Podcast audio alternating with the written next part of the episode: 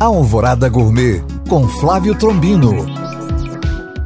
Olá, meus queridos ouvintes. Ontem tomou posse o 39º presidente da República Federativa do Brasil, Luiz Inácio Lula da Silva. A cerimônia teve um número recorde de representantes internacionais, cerca de 120 países representados. E o Itamaraty ofereceu um coquetel e um jantar que foi preparado por chefes de cozinha do Brasil de norte a sul. E no menu, bolinho de feijoada, acarajé, vatapá, arroz carreteiro, bolinho de piracuí, brigadeiro, mousse de cupuaçu, mojica de mandioca com peixe, caldinho de feijão, carne de sol, queijo coalho e queijo canastra. Os convidados estrangeiros puderam saborear todos os nossos biomas. Para tirar dúvidas ou saber mais, acesse este podcast através do nosso site alvoradafm.com.br ou no meu Instagram,